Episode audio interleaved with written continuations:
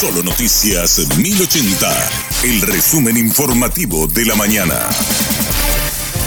Hola, soy Susana Arevalo y este es el resumen informativo de la mañana. Un oficial de policía fue detenido por integrar la banda que mató a un ciudadano suizo la semana pasada en Escobar, departamento de Paraguarí.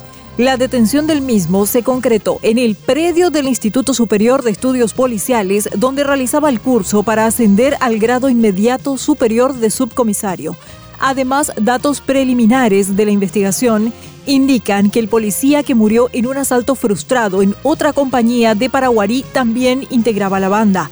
Otros tres presuntos involucrados en el crimen del ciudadano suizo fueron detenidos en seis allanamientos simultáneos realizados hoy por la policía y la fiscalía en varias ciudades, según el jefe de investigaciones, comisario Hugo Díaz.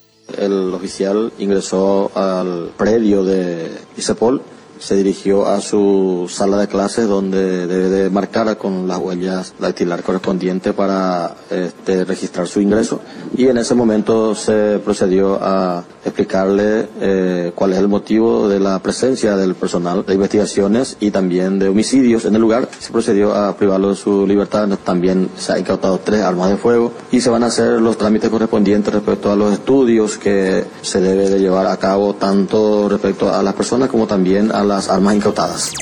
El ministro de Educación pedirá al presidente de la República vetar de inmediato el proyecto de ley que deroga el convenio con la Unión Europea. Esto si es aprobado en la Cámara de Diputados. Nicolás Zárate advirtió sobre las graves consecuencias que acarrearía para la educación la derogación del convenio. Si llega a pasar lo que estás diciendo y logran derogar la donación de la Unión Europea, va a ser un antecedente nefasto para la historia diplomática eh, del Paraguay. Nunca el Paraguay ha derogado un convenio, un tratado internacional y lo va a hacer por una vía que no es la correcta, que a través de una ley lo que van a hacer, eh, van a cortar inmediatamente toda la donación y hay otra donación que es para la parte social, que es otros 30 y algo millones de dólares, o sea que vamos a estar perdiendo unos 70 millones de dólares y parece que sobra la plata de Paraguay, que podemos hacer con la plata que no es plata de ellos. Trabajamos durante 3, 4 años para lograr esta donación, logramos la donación, empezamos a ejecutar, ¿verdad? Con todas las dificultades del mundo y ahora ellos deciden por un tema proselitista, proselitista, ¿verdad? Que porque usaron en campaña y ahora no se pueden desdecir, entonces nos están cortando y nos están cortando las manos. Una vergüenza. Acá lo que había un grupo de políticos inescrupulosos que no tenían apoyo popular y buscando una bandera han mentido al pueblo para conseguir los votos y llegar donde llegaron.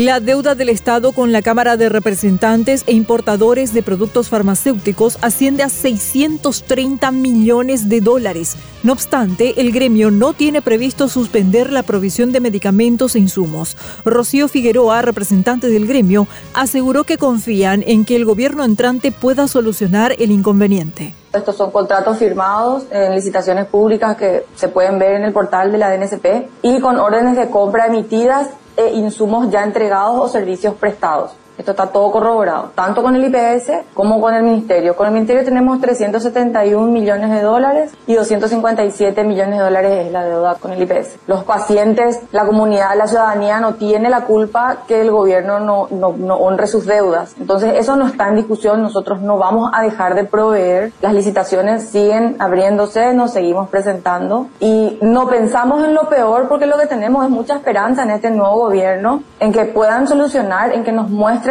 la acción que van a aplicar inmediatamente. Estamos muy esperanzados en que este año van a darnos una solución, van a honrar esas esa deuda. Hoy está altísima, nunca en la historia tuvimos este monto de deuda. Ayer también se nombró al nuevo presidente del IPS, entonces en los próximos días queremos reunirnos con él. Tenemos todas las esperanzas depositadas en el nuevo gobierno.